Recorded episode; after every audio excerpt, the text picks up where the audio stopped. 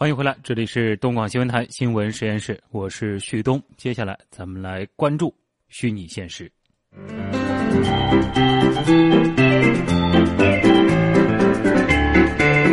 IT 离心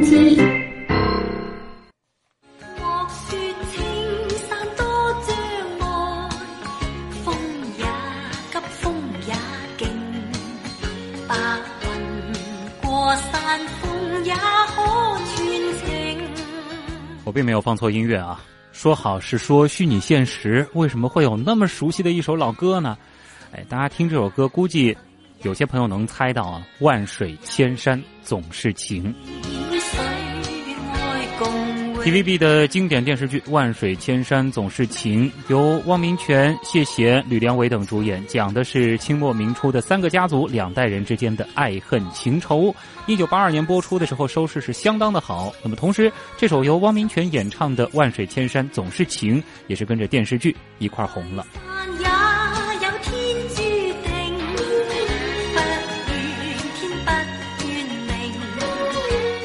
说了那么多，它和 VR 到底有什么关系呢？啊，最近啊，这部剧说是要重新翻拍了，投资人同时啊是演员也是传媒公司的老板黄晓明，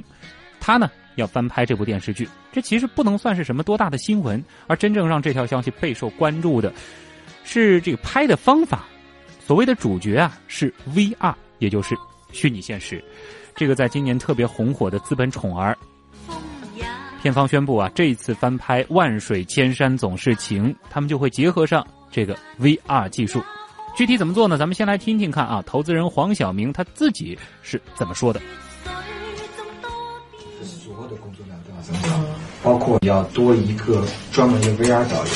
因为他跟正常的导演不一样的，对，他是专门负责技术这块儿的，所以要有一个 VR 导演，然后还要有一对 VR 的工作人员，还要有 VR 的机器，然后还有就是你在拍摄的时候，因为我们拍电视、电影、电视剧就像这样子，你在镜头后边是看不见你的，但 VR 是三百六十度的，所以你们全部人都要清空。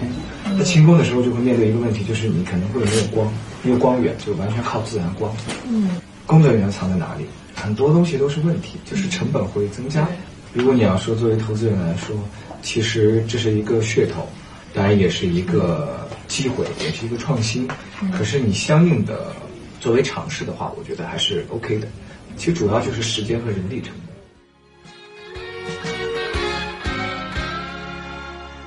本。诶，理想是美好的，现实呢稍稍有一些复杂。的确，VR 技术在影视行业它也只有简单的尝试，应用到长剧集上，其实还有很多技术问题是需要解决的。而对于投资方来说，剧集质量怎样暂且不说，那么。的确啊，吸引眼球的效应已经开始显现了。将 VR 和剧集结合在一起，肯定会引发更多人的好奇和关注。不过，从技术角度来说，到底 VR 和影视剧结合它有什么样的难点？是不是将带来继 3D 电影之后又一轮新的影视革命呢？接下来的时间，我们来连线 VR 领域的一位专家，来自复旦大学软件学院的副教授江中鼎。江老师，江老师你好。哎，你好。嗯，那么从这个观众的角度来说啊，运用 VR 技术拍摄的影视剧和现在我们所常见的这种影视剧，或者说我们现在可能会到电影院去看 3D、4D，哎，这样的感官上有什么区别？是不是更像是这种舞台剧呢？嗯，应该是跟舞台剧有很大的差别。嗯，就我我们先看现在的呃影视剧或者3 D、4D，呃，这样的影片呢，它主要是呃。观众可以看的张角比较小，就是视角比较小。比如我们看 IMAX，就你很多人喜欢 IMAX，他觉得是水平跟张角是很大的。但 VR 的话是远远超过 IMAX 这样的视角。嗯，啊，VR 的影片在播放的过程中呢，用户可以任意的转动他的他的头部，他可以看到一个整个全方位三百六十度的一个空间的影像。啊，这个视角非常的大。嗯，所以临场感非常的好，相当于说观众就感觉自己在。电影的现场啊，呃，影视的现场，觉得演员就在他的身边，故事就发生在他的身边，你就成了一个穿越到现场的一个旁观者。对，所以这个是这个是超越传统的影视剧，也是超越传统的三 D、四 D 啊。嗯啊，这个其实和舞台剧还不一样。嗯，舞台剧差别也蛮大的，就是 VR 还有一个最重要的特点就是声音。嗯啊，声音，呃，我们知道说，嗯，你想在现场能够体会到，呃，视觉，嗯，我们讲沉浸感有两种，一种是视觉，一种是听觉。对，我们刚才讲的是视觉，如果是听觉的话，相当于说你在观看 VR 的呃电影或者是影视剧的时候，当你转动头部的时候，整个的声音是要重新计算的，啊，对就，是相当于它的耳机是一个非常特别的耳机。是啊呃，这样的耳机其实现在还没有正式上市，可以这样讲。呃，应该今年呃三季度可能会有上市的这样的耳机。嗯，这是不是牵涉到其实录音设备它也是需要，就是重新的来来来来制作来收的录这些声音？对的，它要以它要重新去做那个声音的录制，多多个全空间多轨道的录制，还有播放的软件啊，这是一个嗯，其实是一个非常新的东西。虽然以前 VR 是一个嗯有存在几十年了，但是对于一个大众的领域来说，嗯，这样的系统的话，其实没有真正构建起来。嗯，但想一想，如果说真的实现的话，应该是挺震撼的啊。嗯，非常震撼，就是相当于临场感是非常棒的。VR 其实最关键就是临场感，这是非常非常好的。是，这等于就是完全把你置入到那个事件当中了。那么，虚拟现实作为一个全新的视频表现方式，其实也已经被不少电影界人士所欣赏。那我们也通过一个简单的短片来了解一下哪些已经尝试过 VR 技术的影视剧啊。今年年初，国外影视公司发布的 VR 版预告片，或者已经宣布要推出 VR 版的电影数量达到了四十多部，其中包括《星球大战》《复仇者联盟》《火星救援》《霍比特人》等好莱坞大片。在今年一月的圣丹斯电影节上，也有大量的虚拟现实影片涌现出来，它们涵盖了各种类型电影，有的邀请观影者进入鬼故事里，有的则是成为科学小说电影的主演，与埃博拉幸存者同行。而在荷兰阿姆斯特丹，已经有了世界上第一家 VR 影院，没有大荧幕和成排的座椅，取而代之的是三星 Gear VR 设备加一台手机，还有单独的森海塞尔耳机。座椅则换成了可以三百六十度旋转的大转椅，因为观看 VR 电影时，观众需要三百六十度的旋转移动。而在我国，第一部 VR 电影去年底上线，名字叫做《活到最后》。虽然电影时长只有十二分钟，投资却近达百万元。活到最后采用第三人称视角，算不上最正宗的 VR 电影，因为最正宗的应该是第一人称带入的。上个月，导演张艺谋也透露自己准备尝试拍摄 VR 电影，这被认为是正式拉开了中国 VR 电影拍摄的序幕。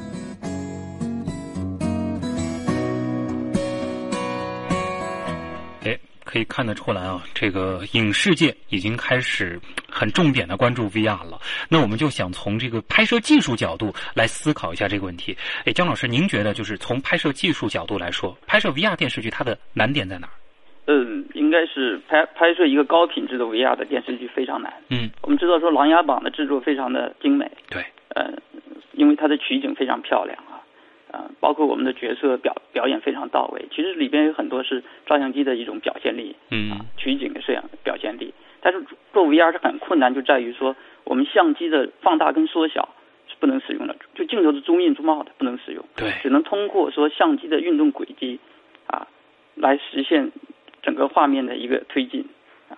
这样的话，对我们拍摄要求非常高，就是以前不需要去做轨道的，现在通通要有轨道。嗯啊，然后还有一个就是演员的，呃，我们讲进化、粗化、进镜、出镜、镜头切换。因为我们平时拍电影的时候，演员可以在那个呃镜头前面啊，但是我们的整个导演呐、呃摄制组可以在后面，群众演员都可以在后面。没错，在 VR 的时候就不可以了，因为 VR 是拍摄三百六十度全空间的影像。那如果说有这些呃额除了演员以外的其他人，我们后期处理的时候要把它能够抠像，把它抠掉，嗯这，是一个非常非常大的一个工作量啊，这个很难抠。呃，也非非常难抠。然后呢，还有一个问题就是说，如果说你想做一个非常高品质的一个嗯这样的一个 VR VR 影视的话，嗯，那很多时候就是说也不能去现场拍，只能通过后期的合成，就是在在绿绿屏上面去表演，然后通过后期的工作去做，这样的工作量会更大。这等于就是说有一部分的演员，然后其他全部都是三 D 建模建出来的了。呃，对的，呃，应该是不是应该叫实拍？实拍是一部分，啊但是很多也是三 D 建模的。最后就是说我们可以合成，后期合成，但后合成的工作是非常大的，嗯就是跟传统的影视比，合成的工作是非常巨大的。嗯，想到自己在大学的时候稍稍这个上过一些跟电影相关的这个课程，我觉得一旦放到 VR 这个技术里了，所谓的什么镜头语言啊，这些这个常见的电影的这个术语全部都不适用了。对，都不适用。还有角色的表演，嗯我们以前说某个演员说他镜头感非常好，但在 VR 里边它是个全空间的镜头，那他的镜头感可能就是说以前的技能也不可以用了，对，这个对演员要求也很高。演员的这个感觉呢，就是这有点像介介于这个舞台剧和这个现实生活当中的一个这个表演的状态了。对的，啊，那其实不光是在这个影视领域啊，现如今这个因为 VR 它实在是太火了，几乎人人呢都愿意脑洞大开，想和这个 VR 扯上点关系。那么最近脑洞开的特别大的就是阿里巴巴，四月一号下午，大家注意这个时间节点啊，四月一号啊，淘宝呢是推出了一个全新的购物方式，叫败家啊，就是 B U Y。放个加号，这听起来呢就是败家，啊，发布了一个概念视频。败家呢是使用虚拟现实技术，利用计算机图形系统和辅助传感器生成可以交互的三维购物环境。那么这个败家呢说是将突破时间和空间的限制，真正实现各地商场随便逛，各类商品随便试，并且计划在四个月之后就上线这个功能。将虚拟现实用在购物上，这很多男同胞呢是看了以后说是这个钱包估计保不住了，但确实非常吸引眼球。为此呢，这个阿里还制作了一个概念视频，形象的告诉大家败家到底是一种怎样的购物体验。不过呢，这个概念视频其实引来很多关于黑科技的吐槽啊，一些细节里，这个其实是出现了一些常识性的错误，令科技界无法直视。我当时看的时候，我是真的觉得败家它就是一个愚人节玩笑。咱们先通过一个短片来了解一下这个短片里都说了怎么样的内容啊？败家是淘宝推出的一款全新的功能，它是用 Virtual Reality Technology，简称 VR 技术。VR 技术利用了计算机图形系统和辅助传感器，生成可交互的三维购物环境，给你沉浸式的购物体验。想象一下，你非常舒服的躺在沙发上，想购物时就启动败家，下一秒你就瞬移到任何你想去的地方。败家就是你的任意门，就像一个潘多拉魔盒，打开了所有人的购物欲望。将 VR 技术应用于购物领域，最大的挑战是如何快速的将淘宝十亿商品在虚拟环境中一比一的复原。为此，我们启动了造物神计划，利用 TPMS 三维建模技术，帮助数百万商家快速建模，共同构建 VR 购物生态系统。有了败家的高性能渲染还原技术，你在虚拟世界中看到的一切都像在眼前一样真实。我们利用 TMC 三维动作捕捉技术，捕捉消费者动作，并触发虚拟环境的反馈，最终实现虚拟现实中的互动。简单来说，消费者可通过动作捕捉系统，直接与虚拟世界中的人和物进行交互，这给虚拟购物体验的升级带来无限可能。同时，我们也在尝试增加听觉和触觉等无感模拟技术。当你要想给你女朋友买一件内衣的时候，再也不用看枯燥的宝贝相亲的图片和文字了，而是可以直接用手感受内衣的质地，甚至你可以招手让模特走近转圈。有了败家，你的生活将会乐趣无穷，家里空间不再是问题。孩子可以尽情的试用乐器，只需要给他一张桌子和两根香蕉。当然，你也可以尽情的在家试穿各种漂亮的衣服。这样的体验有没有让你很兴奋？很快你也可以享受到。的确，看了这个视频，很多人非常的兴奋。当然，也有很多朋友会觉得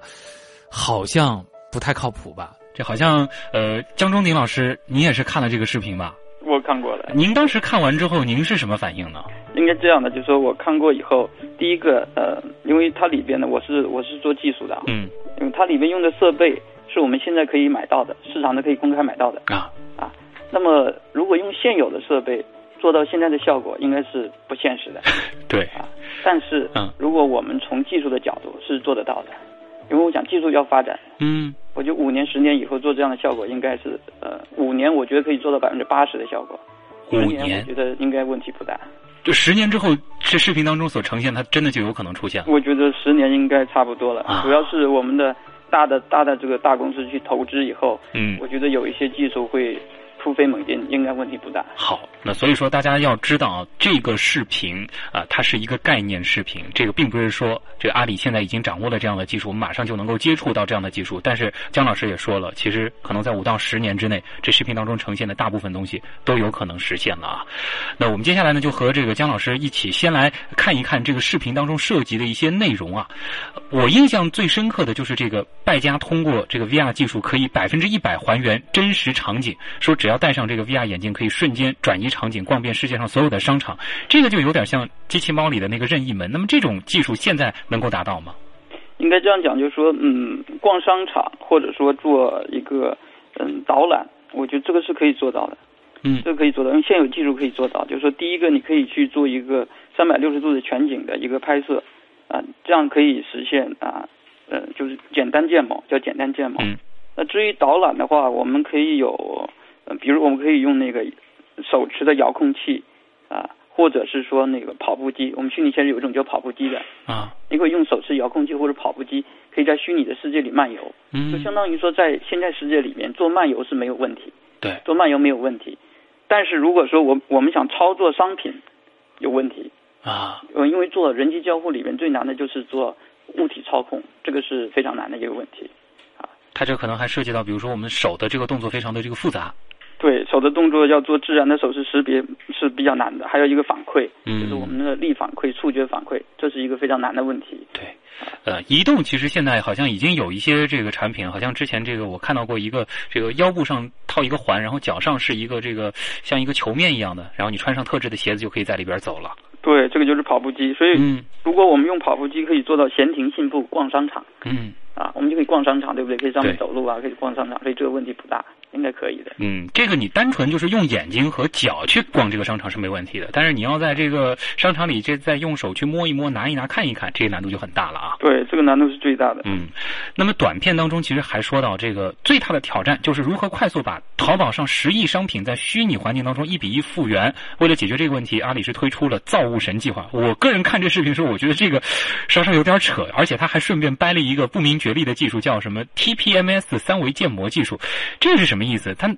这现在有这个技术能达到这个一比一复原所有商品吗？应该这样说，就是啊 T TPMS 是一个嗯自己杜撰的技术，应该讲这个愚人节的一个玩笑。啊，但是从技术角度，我觉得，嗯，我我先讲一下，其实有很多东西是可以做到的。嗯。啊，我们我们先看一下说淘宝的商品，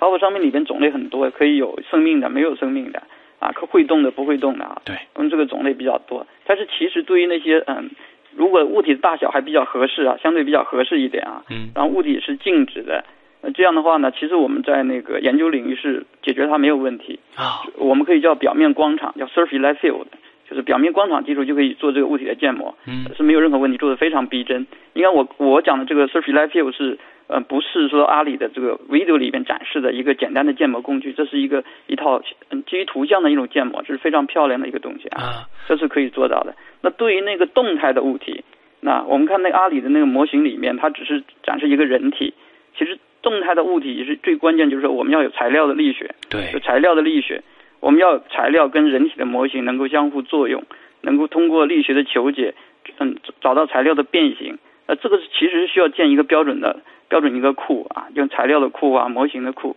呃，这是需要一个很大的工作量的嗯啊，这个是需要阿里来做的，因为这是涉及到很多基础的研究的技术啊。那么至至于商家来说，他可以做用阿里提供的，比如说，嗯，他提供硬件设备啊，他提供的软件工具，能够实现这样一个快速建模啊。但是，呃，视频里面其实他给的建模工具不够多，嗯，如果再多多一些，应该就能做到百分之七八十的物体建模。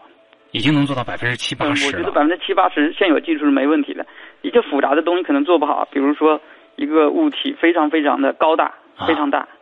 啊，这个只能靠人工去建模，嗯。啊，用拍照片呐、整理基于图像都是做不了的，啊，啊，大物体、复杂场景，比如你想在、嗯、淘宝上卖个别墅，对不对？啊，你想说里边什么都有，但是你必须通过美工认真的慢慢去做，那快速建模是做不到的。啊，快速建模好像我之前看到一个小的这个民用设备，下面有一个圆形的一个小转盘，然后它这个像一个扫描仪一样的这个三 D 扫描进去，这也算是一个快速建模吗？对，这个快速建模其实它的问题在于说它不能一比一还原物体的表面的细节。哦，就只是说你能远观，但是如果说你真的是要到这个视频当中所呈现的，它建了这个模，你还能拿在手上这把玩，这可能难度就比较大了。对，细节不够，因为讲我们那个做图形学的里边，我们叫 appearance model，就是表面的一个模型，嗯就是它没有一个做一个很好的表面模型的话，效果无法达到一比一，啊但是看起来已经很棒了，嗯非常棒的一个效果。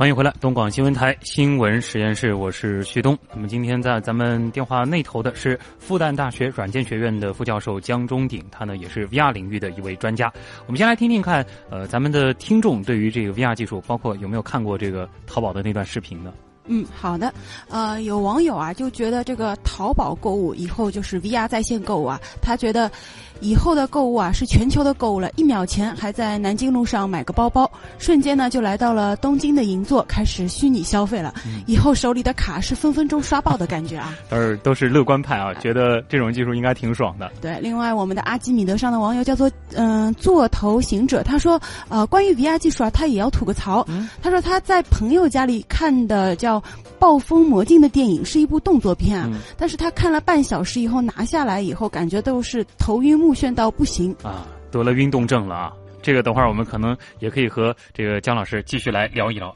呃，姜老师，呃，刚才其实咱们说到这个视频里边，其实大家可能会觉得最震撼的就是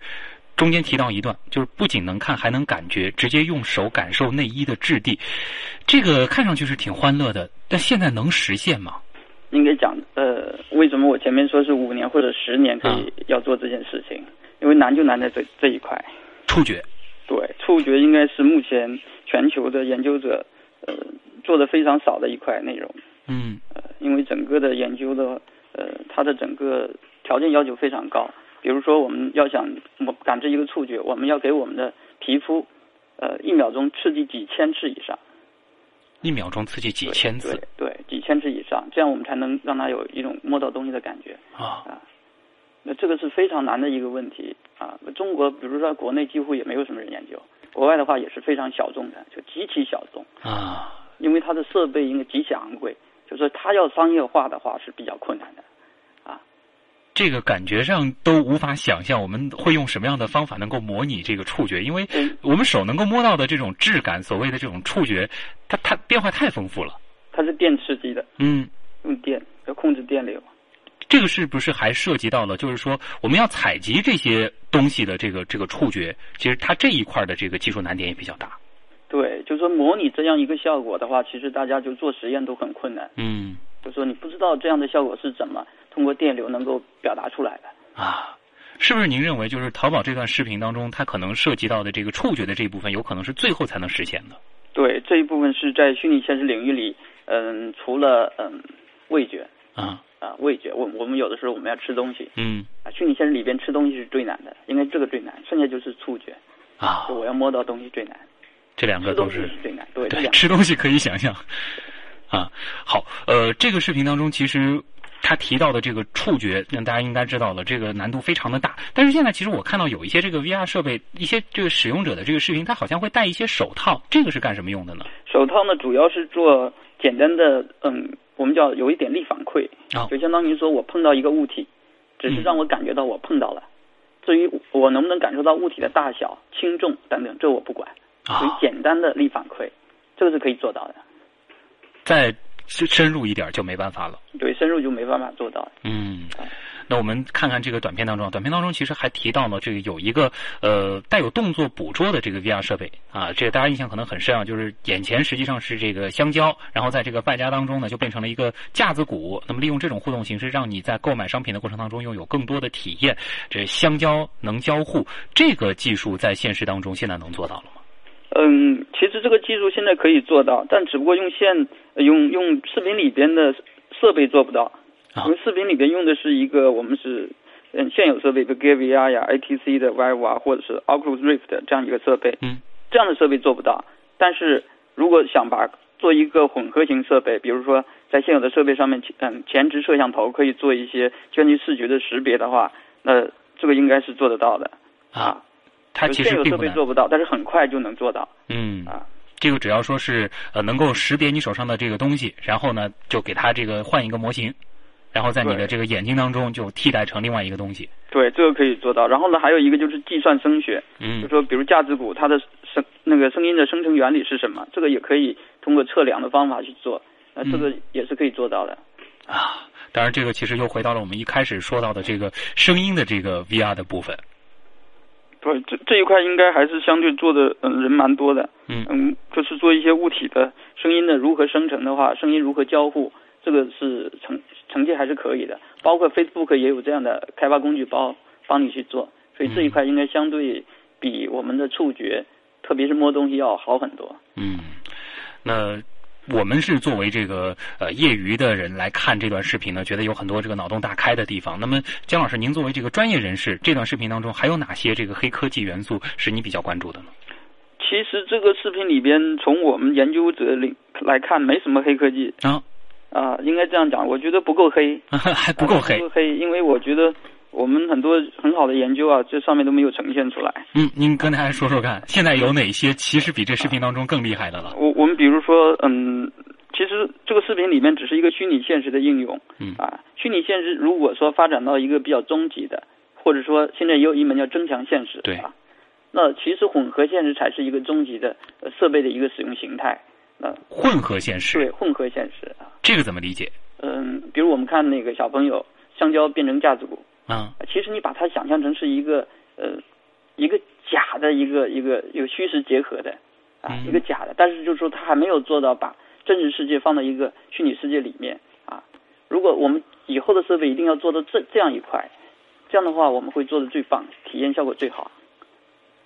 这个能和大家来描述一下这个场景吗？现在我们的这个想象能力还有点困难，就是嗯嗯应该这样的，就是说，呃，如果架子鼓的这个表演其实纯粹的一个，呃我们认为是一个虚拟的对这样一个一个应用哈。我们真实的一个一个虚虚实结合的应用，就是在于说，嗯，我看到一个世界，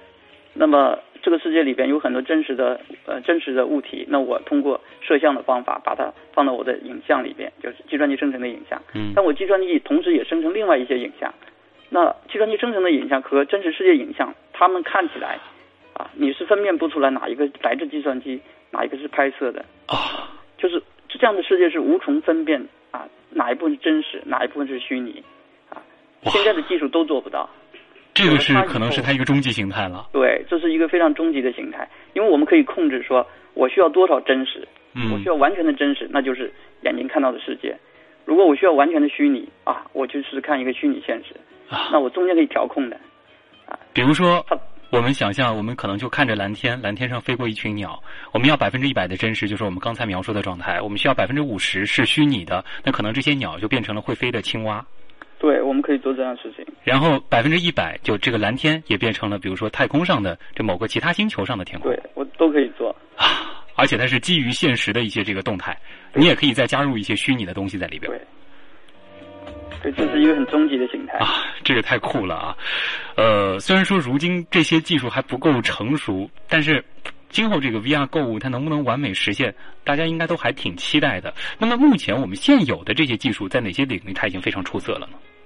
应该应该讲，VR 最早是在军事的领域里边做的非常的好，那目前也是军事做的最成熟啊。另外一个就是说，我们在那个医疗，我们希望说，呃，医疗呃 VR 能够解决。我们前一阵子有一个叫呃抑郁症的问题，我们很多人可能很优秀的人得了抑郁症，但是自杀了。我觉得虚拟现实可以解决，除了做医疗仿真以外，还可以做一些真正的治疗，就对人的一个疾病的治疗，我觉得这是一个很有用的啊。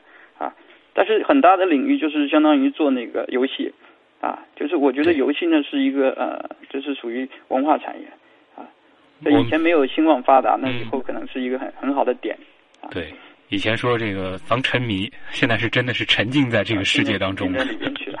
呃，当然像姜老师说的这个最后的那个终极形态，这个虚拟和现实完全融为一体。这个时候，其实这个世界从美好的角度讲，应该还是挺让人期待的啊。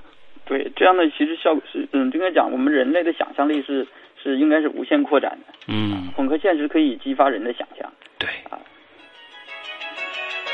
哎，就像这个机器猫啊，当时其实看到有很多人觉得黑科技脑洞大开，现在回头再看这部动漫作品，其实发现有很多东西已经悄悄实现了。那么淘宝的这部败家视频，有可能在十年之后我们回头看看，哎，很多东西不已经在身边出现了吗？好，我们再次感谢来自复旦大学的江中鼎副教授给我们带来的啊 VR 的这种脑洞，谢谢您，再见。